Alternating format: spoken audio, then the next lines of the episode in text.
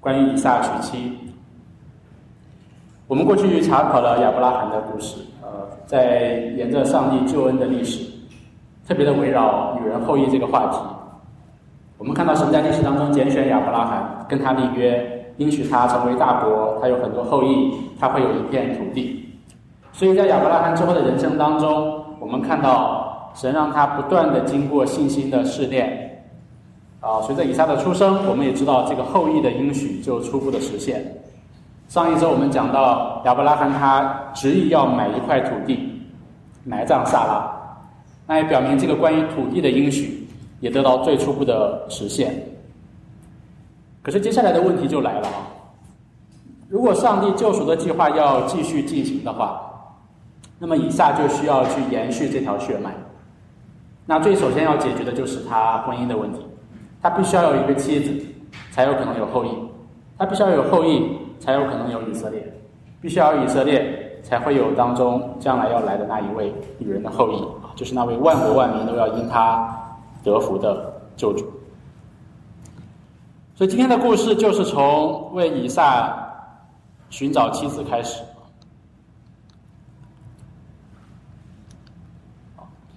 刚刚孙果带我们读过前九节。我们会说，为以撒找一个妻子，如果按照亚伯拉罕他的心意，可以说是一个不可能完成的任务。所以一开始的时候交代了当时的背景啊，当时亚伯拉罕已经年纪老迈，神一切的世上祝福他，对吗？他就把管理他全部产业的最老的仆人叫过来，说：“请你把手放在我的大腿底下，我要你指责神起誓。”那这一章的主人公就是这位亚伯拉罕的最老的掌管一切产业的老仆人。圣经当中，他是亚伯拉罕家里面年纪最长的，换言之，他是跟随亚伯拉罕这个家族可能时间最久的，也是最为忠心的。亚伯拉罕最为信靠的，把一切的产业都交给他的。所以这个人大概可能是创世纪十五章那边，当神应许亚伯拉罕说他要有后裔的时候，当时亚伯拉罕他的妻子不能生育。他第一想到的就是这个仆人，就是那个大马士革人以利以谢。就当时因为妻子不育啊，亚伯拉罕都甚至想将来他的产业都是要留给这个仆人来继承的啊。所以这个仆人之后伴随亚伯拉罕一生，他的家庭，他经历一切神在这个家里的作为，他也亲眼目睹这位耶和华所行的神迹，他也可能看到以撒的出生。看到亚伯拉罕去献自己的儿子以撒，看到上帝一切的供应，所以这个人他也在这个家庭成为一个有信心的人。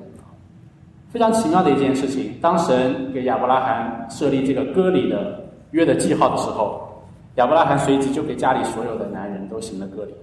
所以这个外邦人，这个大马士革人以利以谢，他就这样奇妙的因着在亚伯拉罕家里的服饰，他就这样奇妙的。参与到了上帝救恩的历史当中，他也成为了神圣约的子民。不但如此，他目睹亚伯拉罕生命的改变，他目睹亚伯拉罕的信心，所以这个仆人他也是一个非常有信心的人啊。那今天这个故事，我们待会儿会看到他信心的表现。所以亚伯拉罕就把这个，他这个时候已经年迈，他就把他的儿子娶妻这件非常重要、关乎上帝的约、上帝的应许，继续进一步实现的这个重大的决定。交给他的这个仆人去做。他说：“你把手放在大腿底下，我要让你对着神起誓。”那这个起誓的动作，如果用今天的文化来看，是一个非常不雅的动作。但是在古代的时候，其实是一个非常非常庄重、非常严肃的一个正式的一个起誓的仪式。那一般学者会认为说，这个仪式可能跟生命或者跟后裔是相关的啊。因为大腿底下是一个男性，他的靠近他生殖器官的地方，是这个人他生命的来源，也关系到这个人他的传宗接代。所以基本上亚伯拉罕这个时候，他要让这个仆人郑重的去起誓，意思就是说，他要指责他自己的生命，指着他将来的后代啊，这么严肃、这么重要的事情，向神起誓啊，让他要格外认真的对待。虽然这个时候亚伯拉罕他虽然年迈，那之后我们看其实他还活了大概三十五岁左右啊。可是这个却是圣经当中记载的亚伯拉罕他最后一次的说话啊，之后我们就不会再看到亚伯拉罕讲任何的话。为以撒娶妻，那究竟这个使命是什么呢？这个命令是什么呢？啊，要发什么誓？亚伯拉罕说：“你不要为我的儿子娶这迦南地的女子，你要往我的本地本族去，为我的儿子以撒娶一个妻子。”啊，亚伯拉罕说：“这个妻子啊，你不可以从本地找，不可以娶迦南的女子。”后面我们看到以撒这个时候，其实他已经四十岁了。创世纪二十五章二十节那边回过头来看这个故事，说以撒娶利百加为妻的时候正四十岁。我们都知道古代人其实结婚蛮早的，所以以撒他到四十岁还没有结婚，很有可能的一个原因就是因为他迟迟找不到一个合适的对象。那我们不禁要问，为什么不能够跟迦南当地的一个女子联姻呢？这其实是最容易的做法，不是吗？而且透过这样的跟迦南本地人的联姻。很有可能就可以变相的拥有迦南更多的土地，对吧？变相的去帮助上帝实现这个土地的应许，这难道不是一件很好的事情吗？很显然，亚伯拉罕并不想通过这种方式去实现这个关于土地的应许，他看重一些更重要的事情。他说：“你不可以娶这迦南地的女子为妻。”我们知道，其实这个观念是在摩西的时代，神透过律法才启示出来的。在《生命记》七章三到四节那边，神说：“对这些以色列人说，你们不可以与他们结亲，不可以将你的女儿嫁给他们的儿子，也不可叫你的儿子娶他们的女儿，因为他必使你儿子转离，不跟从主，去侍奉别神，以致耶和华的怒气向你们发作，就速速的将你们灭绝。”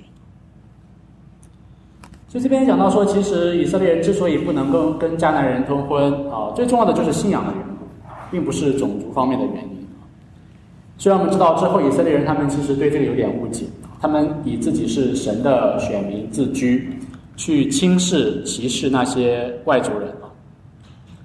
但圣经的但神的心意其实从圣经当中让我们看到，自始至终神从来都不是一个种族主义者，不管是从起先神按照他的形象创造所有的人类，还是到最后神要透过耶稣基督啊的救恩传遍万国万邦，神从来都不是一个种族主义者。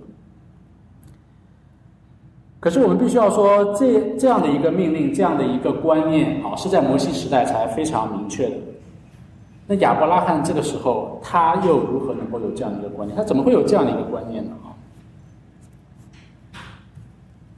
我想，如果我们回溯亚伯拉罕的历史，可能一个很重要的一个原因啊，就是神曾经在第啊创世纪第十五章。和第十七章啊，那边跟亚伯拉罕立约的时候，十五章后半段，神应许亚伯拉罕，告诉亚伯拉罕说：“哦，将来他们的后代要被掳到埃及，服侍埃及人四百年，只等到亚摩利人啊，就是迦南人的这个呃统称，他们罪孽满盈的时候，要救以色列离开埃及，重新回到这片应许之地。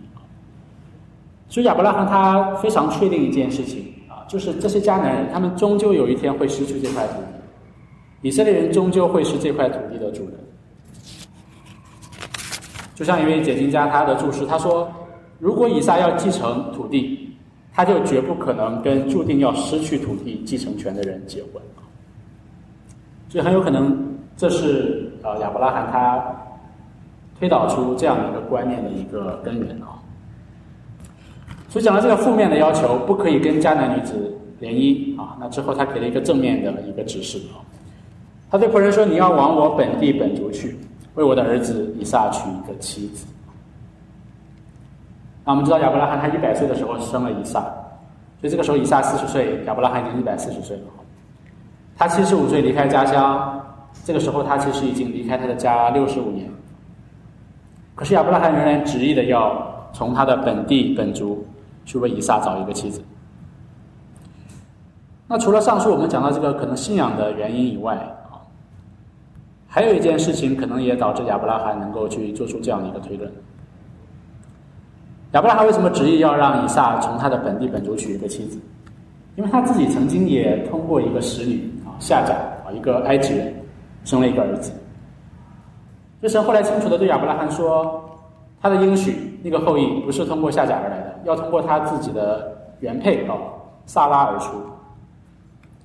所以经过这次事件，亚伯拉罕他可能隐隐约约的、模糊的，他可能大概了解到上帝的心意哦，就是神的这个应许，这个后裔，估计是要通过他和他的本地本族的妻子啊，也就是说之后的以色列人他们的先祖啊这个族系。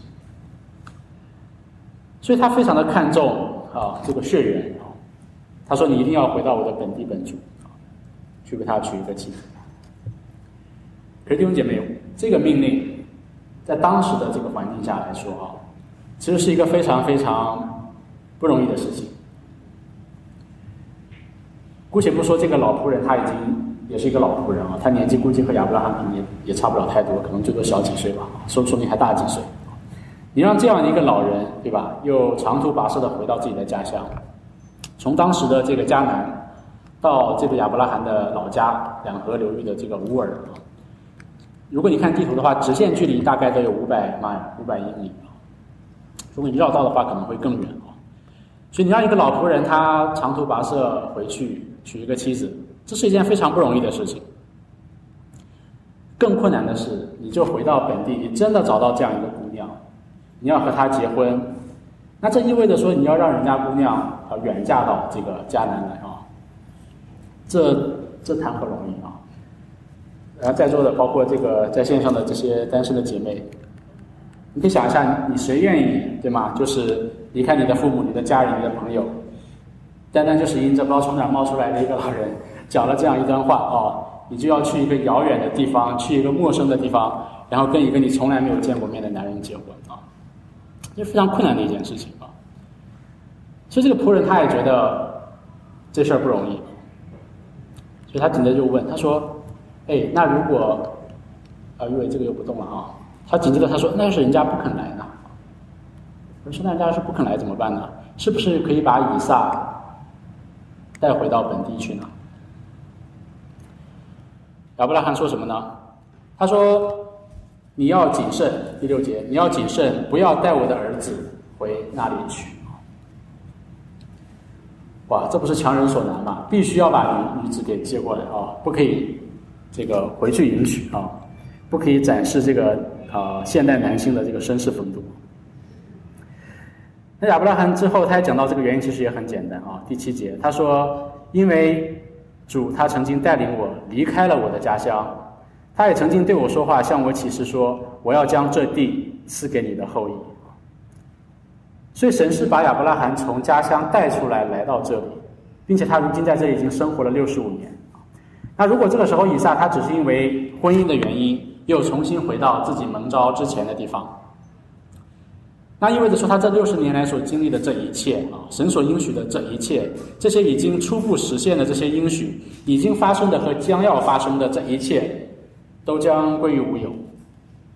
所以，如果以撒他反其道而行，他要重新回去老家那里啊，离开神的应许之地，那其实表明他完全的背离啊上帝的旨意和计划。说到这里，这个命令就这个不可能的任务就啊讲清楚了啊，不可以和本地女子结婚，要回到本地本族娶一个女子，并且要把她。带过来啊，以撒不可以回去。大家可以想象，如果你当时你是这个仆人的话啊，你听到主人给了你这样的一个命令，你会作何感想呢？那我读到这里的话，我想，假如当时有表情包的话啊，估计这个比利谢偷偷的呀，脑袋里面浮现一个表情包，臣妾做不到啊。不光是这个仆人他觉得为难啊，其实亚伯拉罕他自己也知道这个使命。何其的艰难啊！否则的话，儿子可能早已经娶到老婆了。所以他知道这个非常的艰难，他就要求仆人一定要向神起誓啊！你不要因为这个困难你就妥协啊！你一定要答应我，因为亚伯拉罕他知道他自己可能随时可能离开这个世界，他可能没有办法亲自的去完成这件事情啊！所以他要以利谢啊这个老仆人啊向神起誓，并且在第八节这边啊。亚伯拉罕太安慰这个仆人，他说：“第七节，他说，他必差遣使者在你的面前啊，你就可以从他那里为我娶一个妻子啊。因为你可以弄一下这个 slide 吗？好像不动。这边亚伯拉罕他提示他提醒这个仆人一件事情，就是说你要你要清楚的知道一件事情，就是神他会差遣使者在你的面前。虽然这是一个不可能完成的非常困难的任务，但是你不是一个人啊，神会差遣使者带领你，帮助你。我们要特别知道亚伯拉罕这里他讲这句话，他绝对不是随随便便说的啊，他也不是说好像 OK 只是搪塞过去这个仆人的困惑啊，或者像我们今天很多时候我们去安慰那些面对挑战的弟兄姊妹说啊，神会给你带开路的啊，神会给你恩典，可能我们只是随口说一说。那亚伯拉罕他绝对不是这边随口一说啊，因为他过往的经历，他让他深信这句话，就是说神他一定在这件事上掌权，因为神如此的应许。一定会发生啊！就他非常明白上帝的主权啊，但是他也非常明白人的自由意志，因为他自己也曾经用人的办法去做了一些非常荒唐的事情啊。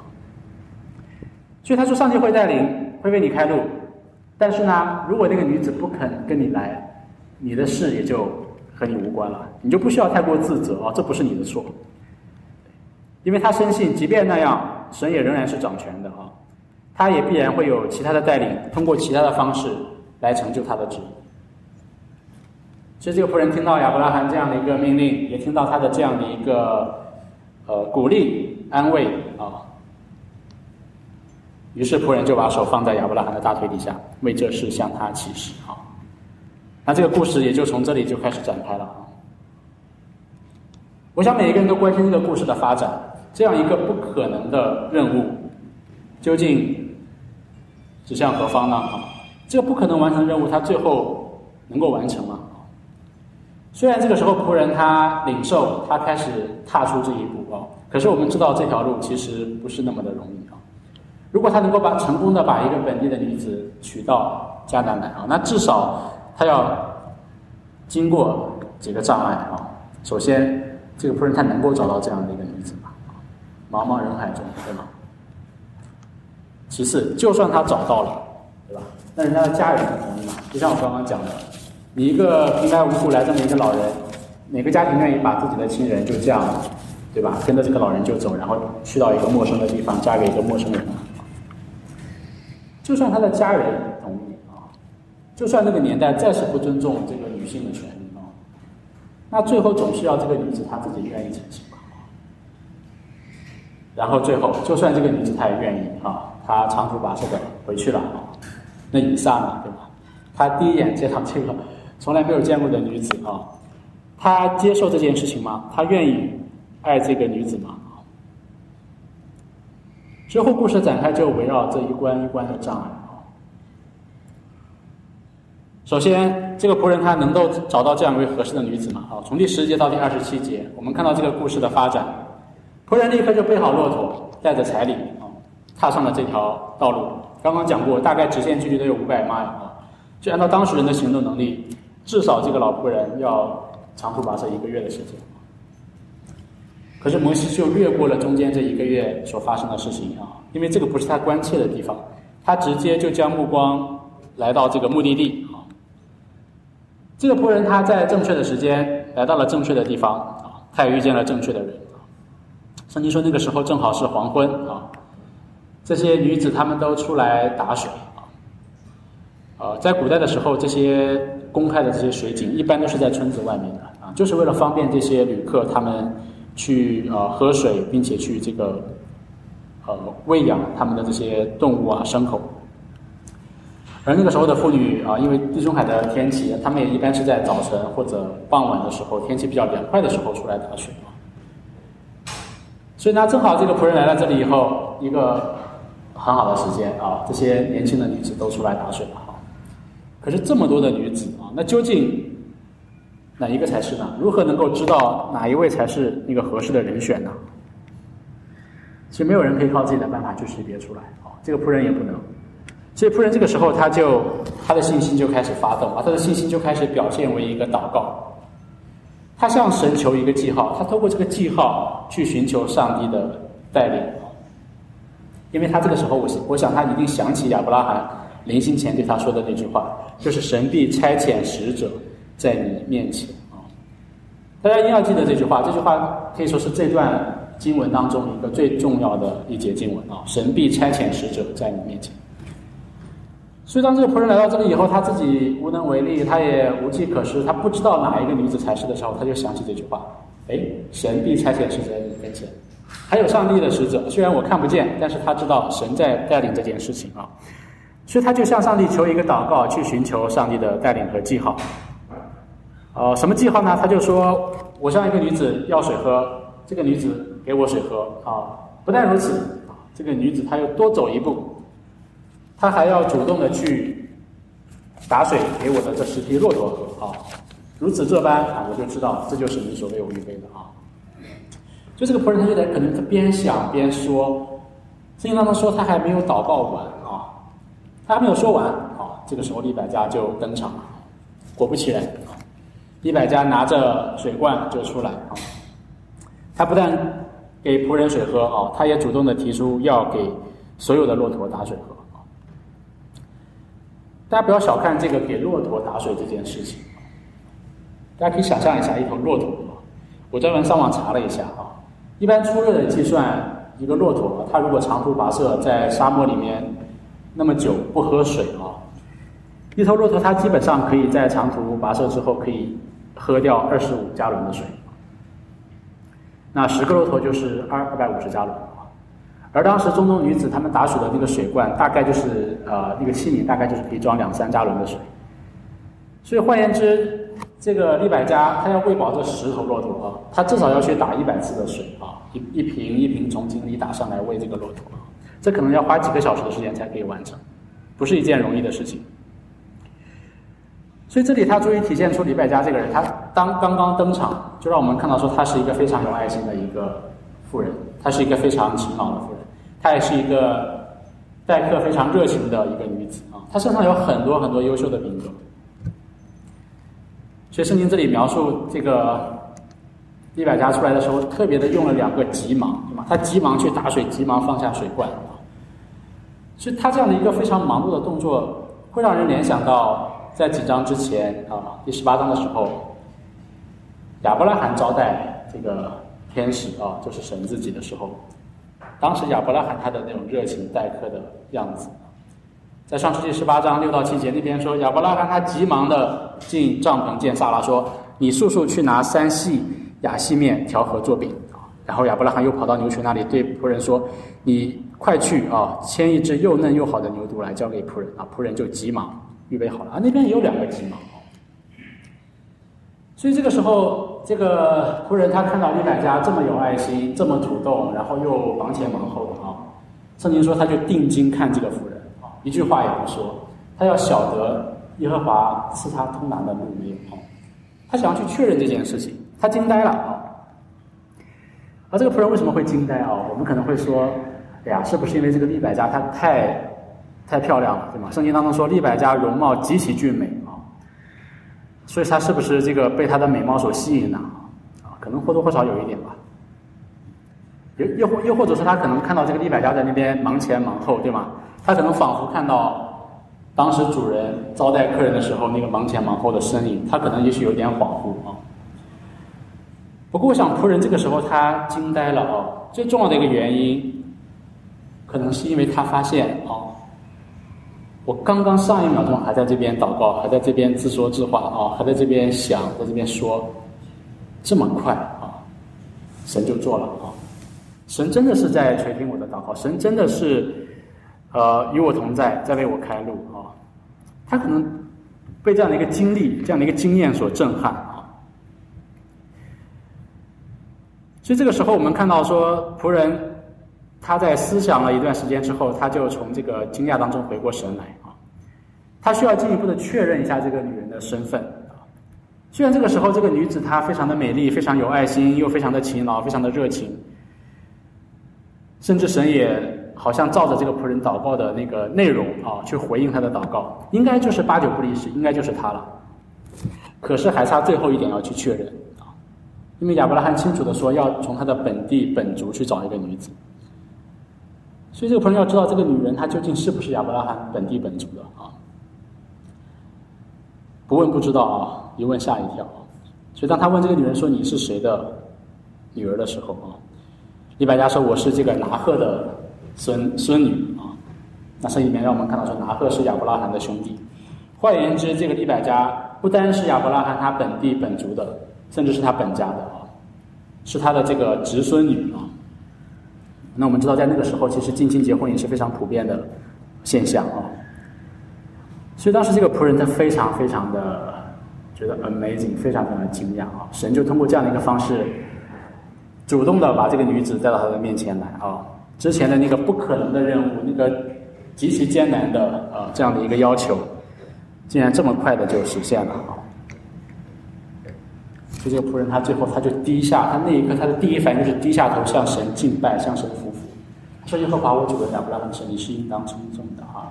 你不断的以慈爱诚实待我的主人。”这边他也去 confirm 之前亚伯拉罕的那个鼓励，那个安慰是真实的。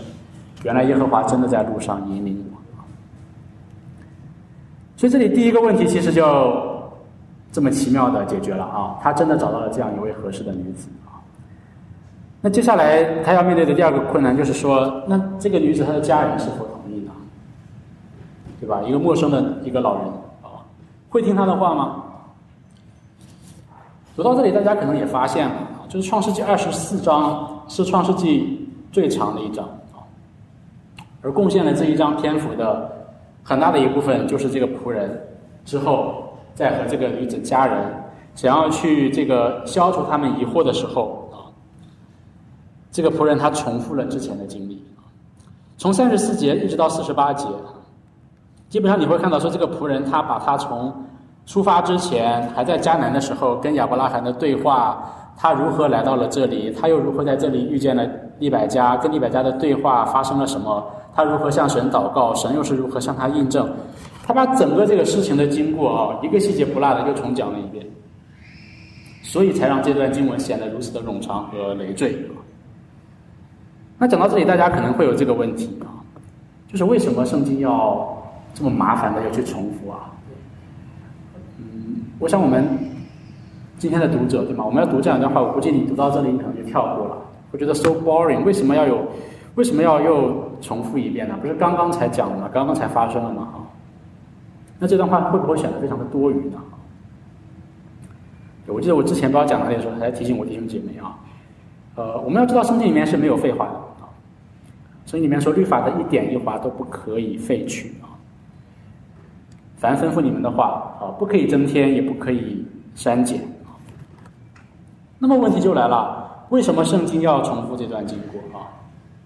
那你可能会说，那因为这个时候亚伯拉罕是在向利百加的家人讲述嘛，他的家人又不知道发生了什么，对吧？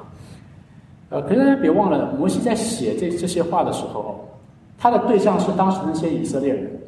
摩西他只是作为一个第三者，作为一个叙述者在讲述这个故事，所以那些当时的那些第一听众们，他们都已经听到刚才发生什么，他们是知道的，所以摩西本来是没有必要再重新讲一遍的啊。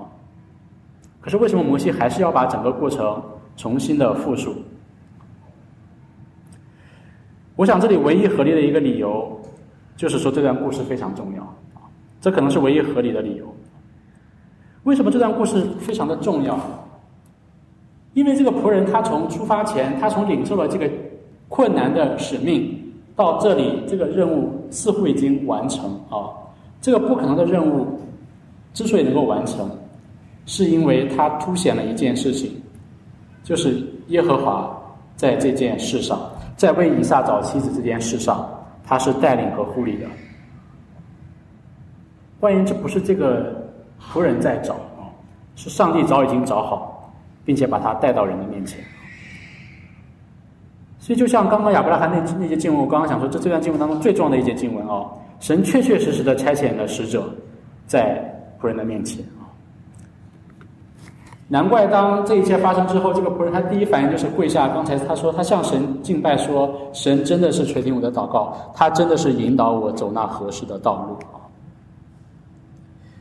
所以当他这里他再一次复述的时候，摩西无非就是要提醒以色列人，重新提醒他们这件事情，让他们知道说你们不管将来经历什么事情，你们不要忘记啊，其实还有一位上帝啊，并且这位上帝他是看顾你们的，他是护理你们的，他是带领你们的，他是在背后一切事情的主啊。所以，当这个仆人重复完这一大段非常冗长的话，我们在这里跳过哦。之后，他在总结的时候，他又一次的提到这件事情哦。他说他曾经在那里向神敬拜啊，赞美神，说神真的引导我走合适的路。不过，这里当他讲完这段故事之后，他需要挑战一下利百家的家人，需要让他们做一个决定。他说：“在你们的你们神既然已经如此的厚待我们的我的主人啊，那你们就现在就告诉我，你们是什么态度啊？什么想法啊？同意呢还是不同意呢？啊，不同意的话也告诉我啊，这样好使我可以或向左或向右啊。基本上这个时候，仆人他基本上已经表明一件事情，就是说这段冗长的重复绝对不是没有意义的，绝对不是没有目的的。”他的目的就是要让所有听到这个故事的人，都要在神的面前做一个回应。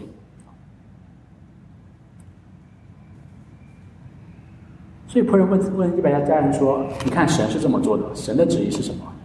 那你们现在呢？啊，你们是也 follow 上帝的心意和他走到一起呢，还是你们要违背上帝的旨意呢？”对，这其实是一个非常有智慧的一个挑战啊。所以故事后面让我们看到说，这个一百家的哥哥啊，还有他的母亲、他的家人啊，就立刻的说：“哦，既然神已经这样的待你们，对吧？那你们就把这个啊，我的妹妹啊，这个女子啊娶走吧。”他们就同意了这件事情啊。他们又能说什么呢？难道他们要公然的去违背上帝的旨意，站在神的对立面吗？所以到这里，我们看到啊，这些。这个拉班也好，这个他的父亲比利比土利也好，还有他的家人也好，这些人多半可能不是不太认识耶和华的。我们知道亚伯拉罕他从前他的夫家也是拜偶像的啊。可是即便这些拜偶像的人，他们听到这个仆人所讲的，他们他们相如果相信这个仆人所讲的都是真实的，他们也不得不承认一件事情啊，这个耶和华真的是太奇妙了。我们都不认识他，我们什么都没有做，他既然也对我们有一个旨意，跟我的家也有一个旨意。所以他们就说：“那既然这样，你们就将这个一百家带走吧。”那这里第二个障碍其实也解除了，对吗？那就到第三个障碍，那我们就要来看这个当事人一百家他的态度了啊。那在之前打水的那那个环境当中，其实我们看到一百家他的优秀的品格啊，他也看到这个仆人的讲述、仆人的反应。可是那里我们还没有看到一百家他自己的回应是什么。所以这里当他的家人也同意之后呢？这个仆人就非常的开心，他就再一次的赞美神啊，他非常开心的把这些嫁妆都给了这个啊李百家的家人啊。好，不过这个时候李百家的家人他们提出一个要求啊，他们希望这个李百家能够与他们再住一段时间啊，至少再住十天。那他们的家人的心情是可以理解的，呃，对吗？就这样的把一个所爱的人啊拱手交给一个陌生人，去到一个陌生之地啊，心情是可以理解的。啊，不过我们这里可以看到，其实他的哥哥拉班这个人，他是一个非常贪爱物质的人啊。从他一开始的时候，他看到妹妹妹跑回来跟他讲述，看到妹妹手上所带的一些金银的事物啊，他就知道 哎遇到了这个有钱人啊，他就跑出去啊，盛情邀请亚伯拉罕到自己家里啊。再到之后，我们很快看到这个拉班是如何对待这个雅各啊，他是一个非常诡诈的一个人啊。呃，而且他这里也是一个模非常一个模糊的一个要求，他说让。一百家与我们再住几天啊？至少十天啊！其实是没有一个准信儿的啊。那至少十天啊，究竟多久？其实没有人知道。那这十天，谁知道这个拉巴他会不会又有其他的阴谋呢？他会不会比如说反悔了啊？或者是说，那个他要以此作为一个筹码啊，去要求更多的彩礼呢？啊，这都是有可能的事情。不过这里我们再一次看到仆人他的忠心和他的坚定啊。他说：“神既然已经赐给我通达的道路。”神的心意和带领既然已经如此的明显啊，人又有什么理由去耽搁呢？去单言呢？你还在迟疑什么呢？必须要立刻的行动。所以当仆人提出这样的一个又是无可反驳的要求之后啊，他的家人就说：“OK，好的，那你就问一下李百家本人嘛啊。”他家人就问李百家说：“他们把这个女子叫来，问他说：‘你要和这个人同去吗？’”李百家说：“我去。”啊。那现在中文语境，其实你读到这里啊，这个你就你你这些经文你看就好了，千万别读出来啊，否则读出来还以为是在骂人啊。呃，可是当我们知道，其实这里啊，当和合本翻译的时候，那个“我去”还不是一个脏话啊，所以新译本把它翻译成“我愿意去”啊，英文是 “I will go”。李百家这里短短的一句话啊，其实相当的不得了。我们看亚看李百家这里的这样的一个回应，你会发现说，其实就像之前他在忙忙碌的时候，这个呃，很像亚伯拉罕当时的这个样子啊。我们会看到这里李百家他这样的一个决定啊，其实跟当时亚伯拉罕是一模一样的。这样的一个弱不禁风的啊女子啊。她的信心足以和亚伯拉罕媲美，因为他的这样的一个决定，我愿意去，I will go。标志的说，他要像亚伯拉罕一样，这个他可能从来没有见过的这位老人啊，一样，他要离开他的本地本族父家，他要踏上一条跟亚伯拉罕当年一样一个未知的啊一段的旅程，他不知道要去到哪里，他也不知道去那个地方要发生什么，但是他单单的因着。这位仆人的见证，因着他看到这个仆人背后的那位上帝，他的作为，他就相信，他就迈出这样信心的一步，踏上这样一条信心之旅。其实到这里，不管是当时的以色列人，还是我们每一个读者，我们就更加确认一件事情：这个利百加，他真的是神所预备的那个合适的人选，因为他跟亚伯拉罕有一样的信心。最后啊，圣经当中也没有花太多的精力去讲回程这一个多月的时间啊。同样，摩西直接就把焦点放在了这个目的地。这个女子就带上她的这个乳母哈一些的这个产产业哈，就跟着仆人去迦南。妻子领回来了啊。那最后一个问题，以撒他是否愿意跟这位素未蒙面的女子结婚呢？最后六十二到六十七节。刚刚讲过哦，那段夫人那段非常冗长的累赘的那段经文啊，其实它有一个非常重要的作用，让人看到这个故事不只是在人的层面，其实背后都是上帝在做事。同样呢，这段故事还有另外一个目的和角色，就是让每一个直接间接的听到这个故事的人，必须要做一个回应。所以拉班他们家人听到了这个故事，他做了一个回一百家听到了这个故事，他也做了一个回应。那到最后，以撒他同样要听到这段故事，要做一个回应啊。不过这里我们也我们也看到神真的是怜悯人的软弱啊，他没有再把这个故事再讲一遍啊。啊，六十六节这里，仆人就将所办的一切事都告诉了以撒啊。以撒他也是完全未知的，这个这个人是谁啊？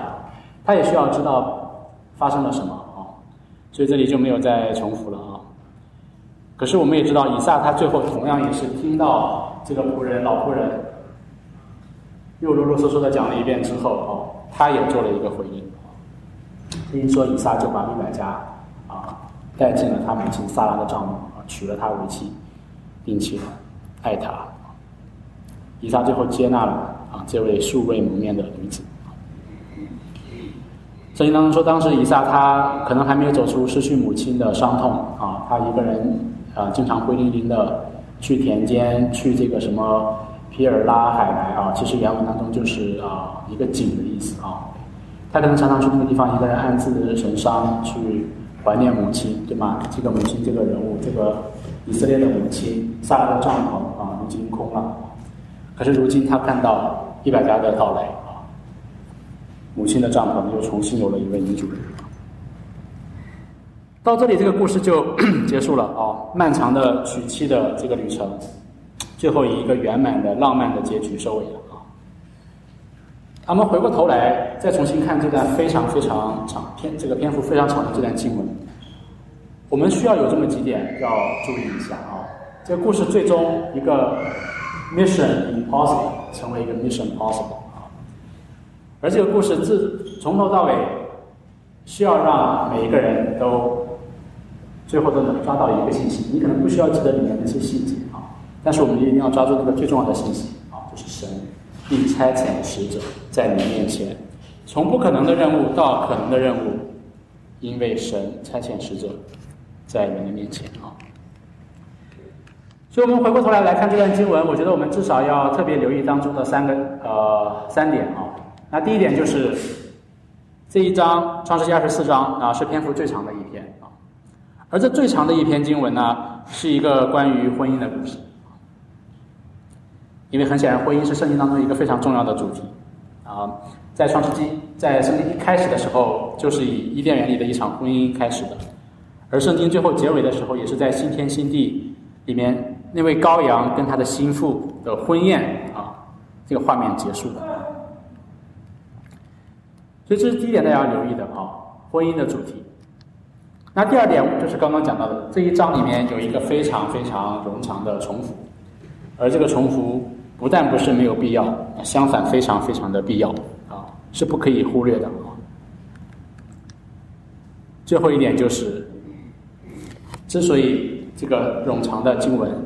它要传递的信息啊，就是要让我们知道，神是历史的主啊。他在历史当中，在一切任何一个时代，不可能的那些任务后面啊，他可以使其成为可能，因为他是历史当中的一位有主权的主啊。所以看完今天这段经文，我们就要思想说，那这段经文跟。当时的听众和我们今天的听众有什么关系？我们要如何来应用这段经文呢？啊，那照例我们首先来看当时的这些呃以色列人啊，摩西讲述这个故事，讲给那些在摩崖平原马上要进到迦南的以色列人啊，想让他们明白什么事情啊？首先，这段经文其实里面有非常多非常多的事情可以应用的啊，我待会儿会举一些例子啊。但是我想，可能至少有这么几点啊。首先呢，就是提醒这些以色列人关于进入迦南之后他们的婚姻的问题、婚姻的原则。亚伯拉罕如此的坚固，他指着他的大腿，指着他的生命、他的后裔发誓，他如此看重儿子的婚姻这件事情啊，不可以娶迦南女子，必须要娶本地本族的啊。而这个时候的以色列人，他们已经对。上帝的命令更加的清晰啊！神神已经把这个命令讲得非常清楚，并且告诉他们为什么不可以这样做啊！因为这些外族的女子会把你们的信仰带偏的！所以这可能是亚伯拉罕，这可能是摩西要提醒以色列人第一个应用啊！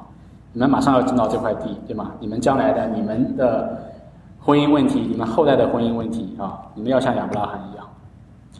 不过我们也必须要说，这个并不是这段故事的重点啊！这段故事并不是在教导。以色列人究竟如何要这个娶老婆啊？刚刚讲过，这段故事更重要的是关于上帝他整个救恩的历史如何能够进一步的发展。所以摩西也提醒这些以色列人啊，就像之前讲到以撒出生的时候，我们会说以撒这个奇迹性的出生，以色列人听了之后就知道啊，原来他们是神迹所产生的啊，没有以撒就没有他们。那今天讲到利百加的出现，同样也如此。如果这个神迹出生的孩子，他娶了一个迦南女子，或者说他终身未娶啊，也就没有以色列人了。所以利百加的出现同样是非常重要的啊，在上帝救恩的这个历史当中，救恩的计划当中啊。所以利百加的出现同样让这些以色列人能够心里面哇，终于松了一口气啊，原来上帝真的是在领啊，没有利百加就没有我们啊。他的目的同样是教导这些以色列人，神是他们的神啊，看必定会护理他们，看顾他们啊。同样，摩西也提醒这些以色列人，上帝带领这件事情。所以，当第七节那边，当亚伯拉罕讲的那句话“神必差遣使者带领在你面前”的时候，这是以色列人他们听到这句话，他们绝对不是没有任何的感受和回应的啊。他们听到说神要差遣使者在你面前，他们有极大的共鸣啊，因为他们在旷野的时候，神曾经在日间让云柱带领他们，在夜间让火柱光照带领他们啊。并在出埃及二十三章二十节那边，耶和华清楚的应许他们说：“我差遣使者在你面前，在路上保护你，领你到我所预备的地方去。”那他们现在已经来到这个神所给他们预备的地方，他们无数次的经历神真的差遣使者，好，所以他们听了以后，他们心里面可能会说一百句阿门啊。那最后就是信心之旅啊。这个利百加他和亚亚伯拉罕是一样的啊，他们都透过这个神的启示，他们离开了本地本族富家啊，踏上那条未见的信心之旅，并且不再回头。那如今以色列人其实他们跟利百加面临一个相当相似的一个情境啊，他们同样也透过摩西这位神的老仆人啊，他们也经历神的大能和作为啊。他们也毅然决然的离开他们从前所居住的埃及啊，踏上这条未见的信心之旅啊。迦南他们还没有夺得啊，所以虽然眼前看起来也是未知的啊，困难重重，但是他们必须要明白，他们不可以再回头啊，不能再留恋当时在埃及的日子。所以我想这一这一系列，其实摩西最重要的就是要让以色列人他们应用，他们明白一件事情，就是要让这些以色列人将来。在他们生命当中各样的事上，他们都要全然的信靠这位耶和华。特别是在那些疑惑的时候，那些艰难的时候，在觉得不可能的任务的时候，更是要抓住，更是要相信上帝的掌管和护理。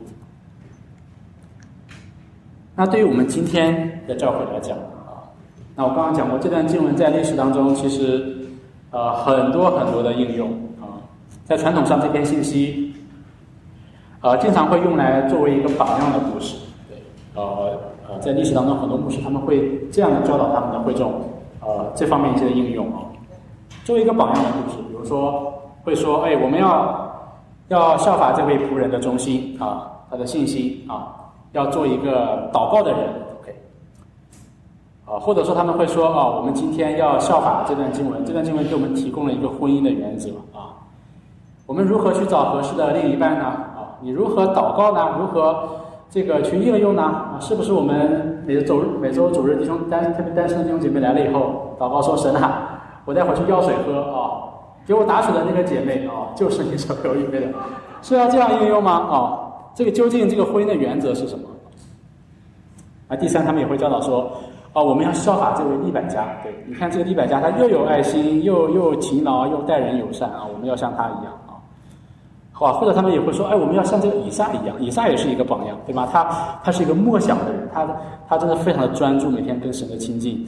然后或者说我们要效法这个以撒，他接纳他的妻子，爱他的妻子，即便还不太了解他，对吗？就也爱他，对吧？我们也要这样的去爱我们的妻子啊。甚至还有一些解经家，他们会把这个以撒娶利百加这个故事，跟基督要迎娶教会啊来做一个对比啊。他们会说，以撒呢就代表耶稣基督，因为他都是等在那里，对吗？他都是有呃相当的富足，很多的产业啊，这个等着迎娶他所爱的人啊。那这个仆人呢，就代表圣灵，对吗？仆人要去找这个妻子啊。同样，今天呢，圣灵要出去找这个基督的妻子哦，就是教会啊，那些要得救的人。那最后呢，这个利百加就代表这个教会啊，这个以他的妻子就代表教会的妻子。所以我们要像利百加一样，要像他那样，还是处女，要要要纯洁，要要有爱心什么的啊。其实我们会说，这些应用本身其实都是非常好的。就像刚刚讲到，你关于婚姻、关于信心、关于祷告、关于待人友善、关于默想什么，这些都是非常合乎圣经教导的。包括甚至最后提到的这个这个对比哦，虽然有点这个听起来有点悬哦啊，但似乎好像也有它的合理之处啊。可是我们必须要说，这些榜样性的应用啊，那跟这段叙事的重点其实没有任何的关系。而这个以撒娶妻和基督娶妻的这个这个这个这个对比也不是不好啊。可是这绝对不是当时摩西讲这个故事他脑袋里所想的，或者说他要告诉我们的事情啊。刚刚已经讲过，这段经文原初的运用，摩西就是要让以色列人在他们以后将来各样的事上都要全然信靠耶和华。特别是在疑惑、在在艰难、在觉得不可能的时候，更是要相信神的掌管和护理。所以今天，其实我们跟当时的以色列人领受同样的一个信息，这也是我们今天这段经文给我们一个最直接的一个、最准确的一个相信和应用啊。我们不需要从这段经文当中直接的去找如何要去推导出去这个找一个配偶啊，或者是说如何祷告去。啊，向神求一些记号，让神告诉我们他的旨意是什么啊？那个不是这段经文它最重要的，要让我们去应用的啊。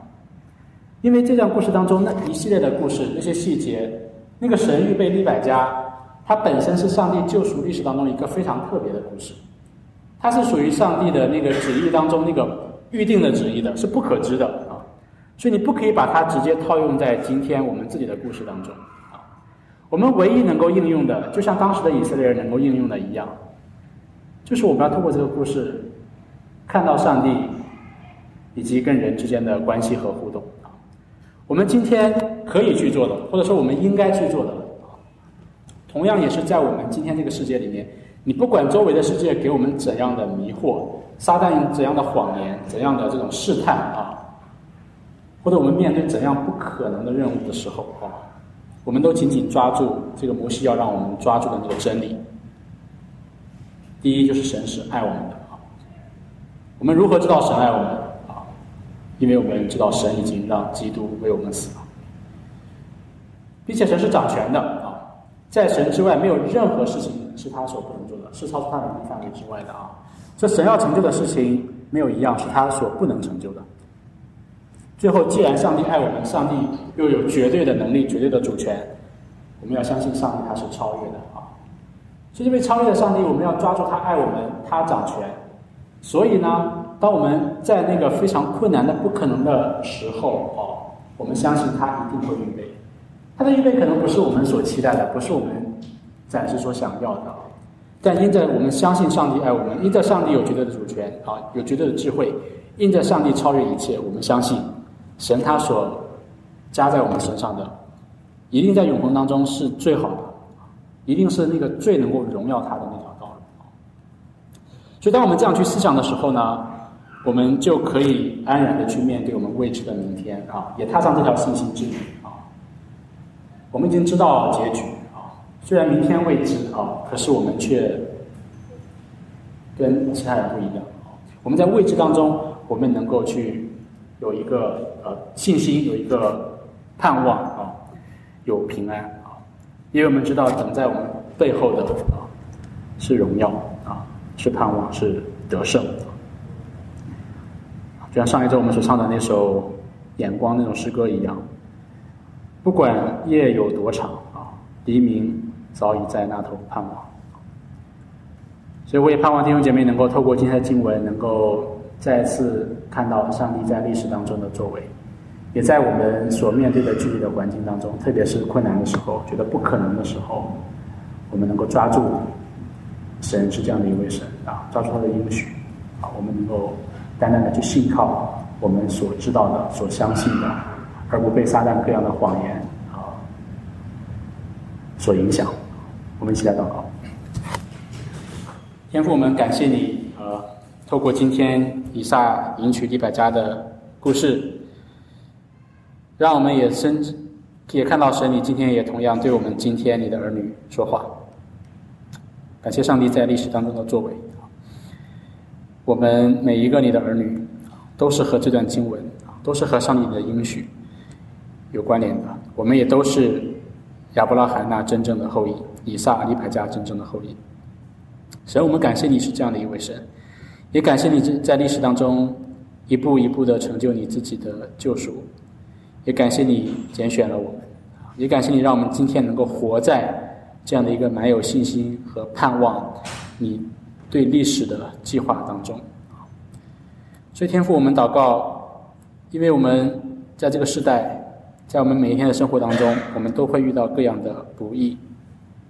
我们看我们的环境，也常常充满各样的 mission impossible。但天父，我们深信神，你是在背后掌权的，你是带领的神，你是恩典的神啊。我们也相信神靠着你啊。在人看来不能啊，在神凡事都能。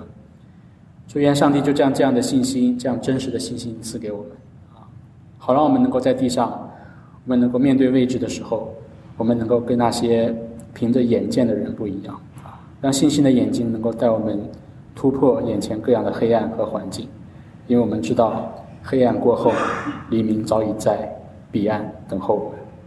这样的祷告是奉耶稣基督宝贵的名求，阿门。